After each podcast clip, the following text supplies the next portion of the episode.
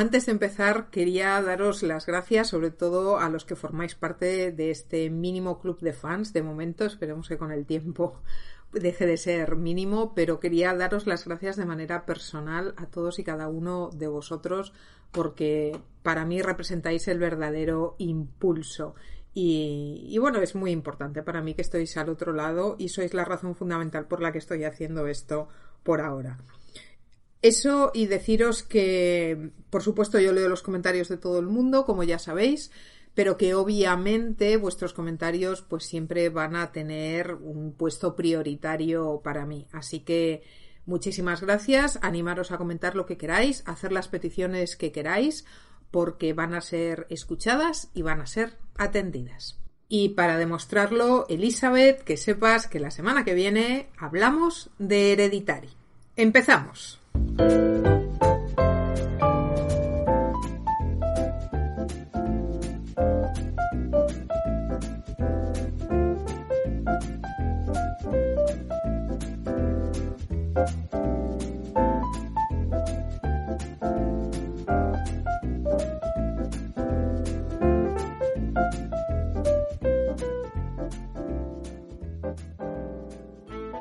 ¿Pero qué es el cine Yellow? Pues veréis. El cine en Estados Unidos y en Europa ha tenido un desarrollo muy diferente por razones obvias. No hace falta ser un genio para darse cuenta que después de dos guerras mundiales Europa pues había quedado básicamente arrasada. Su economía se había venido abajo y evidentemente con ella se habían venido abajo los grandes estudios de cine. No es que no hubiera en Europa, había, pero como todo lo demás, la guerra pues hizo, borrón y cuenta nueva. Problema que no tuvieron los uh, estudios de Hollywood al otro lado del charco. Para América la guerra era un partido que se jugaba siempre fuera de casa y las cosas fueron muy diferentes. Es más, la famosa época dorada de Hollywood la así llamada época dorada se desarrolló durante los años 40 y 50, es decir, durante el tiempo que se desarrolla la Segunda Guerra Mundial y durante toda la posguerra europea.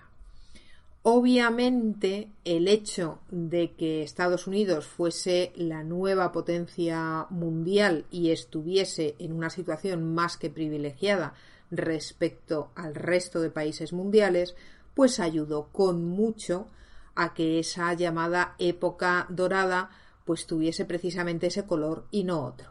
Si hay un género que es característico de la época dorada es el cine negro. Todas aquellas películas de detectives, el casposo detective siempre interpretado por Humphrey Bogart, y es más normal, por decirlo de algún modo, que pensemos cuando pensamos en la época dorada de Hollywood.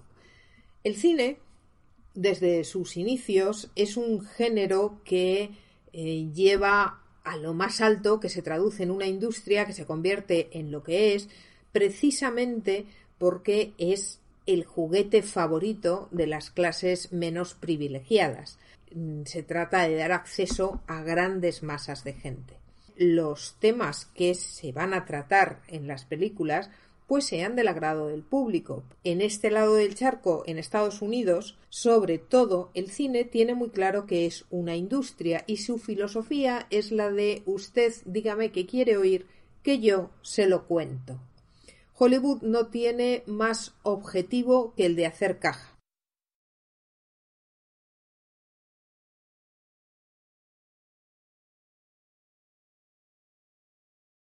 Los europeos tenemos una larga tradición y tenemos 5.000 años de historia detrás de los que carecen en el continente americano. No todos los pueblos, ya sabemos que no es el caso de Sudamérica, pero ya me entendéis a lo que me refiero. Desgraciadamente, Sudamérica pues no ha podido tener la continuidad que hemos tenido los europeos con nuestra propia historia. Ya sabemos todos por qué, no vamos a entrar ahora en eso. La cuestión es que en Europa los cineastas siguen haciendo cine, pero evidentemente después de estas dos guerras mundiales no van a tener sobre todo los medios económicos que tienen en Estados Unidos, pero lo que sí tienen es, como digo, una larguísima tradición como herederos pues de un inmenso tesoro cultural. Y a la vez el cine también se va a alimentar de esta pasión por el pueblo, por el populacho, que es el que llena las salas. En esta conjunción de ambas cosas dos, en este tuto revoluto, en Italia, después de la Segunda Guerra Mundial, pues se produce una circunstancia particular y es que evidentemente Mussolini ha caído y los cineastas empiezan a disfrutar también de esta apertura y de esta cierta libertad. Bajo el régimen de Mussolini, como bajo el régimen de Franco o el régimen de Hitler, se habían prohibido muchas cosas. Se habían prohibido películas, como Obsesión de Visconti, por ejemplo. Visconti se había escondido una copia porque Mussolini hizo quemar todas las copias de Visconti. La cito porque Obsesión, que es eh, para muchos la primera película del llamado neorrealismo italiano, que sucede a partir del, del final de la Segunda Guerra Mundial y durante los años 50, es para muchos autores, como os digo, esta película Obsesión es también un poco la precursora de este nuevo cine yellow que va a empezar a surgir pues a finales de los 50, a principios de los 60, pues por ahí va a empezar a surgir este nuevo género que se alimenta de estas revistas Yellow, que era el color de la portada de estas colecciones de revistas de detectives que publicaba la editorial Mondadori. A Mario Baba, con su película La muchacha que sabía demasiado de 1963, se le otorga el título de la primera película de la película que oficialmente da el pistoletazo de salida del cine Yellow. Ya sabéis que este tipo de, de títulos y denominaciones se dan más que nada pues para que después los teóricos y a la hora de estudiar pues podamos tener alguna clase de referencia, alguna clase de coordenada que digamos, bueno, las cosas empiezan por aquí y acaban por allá.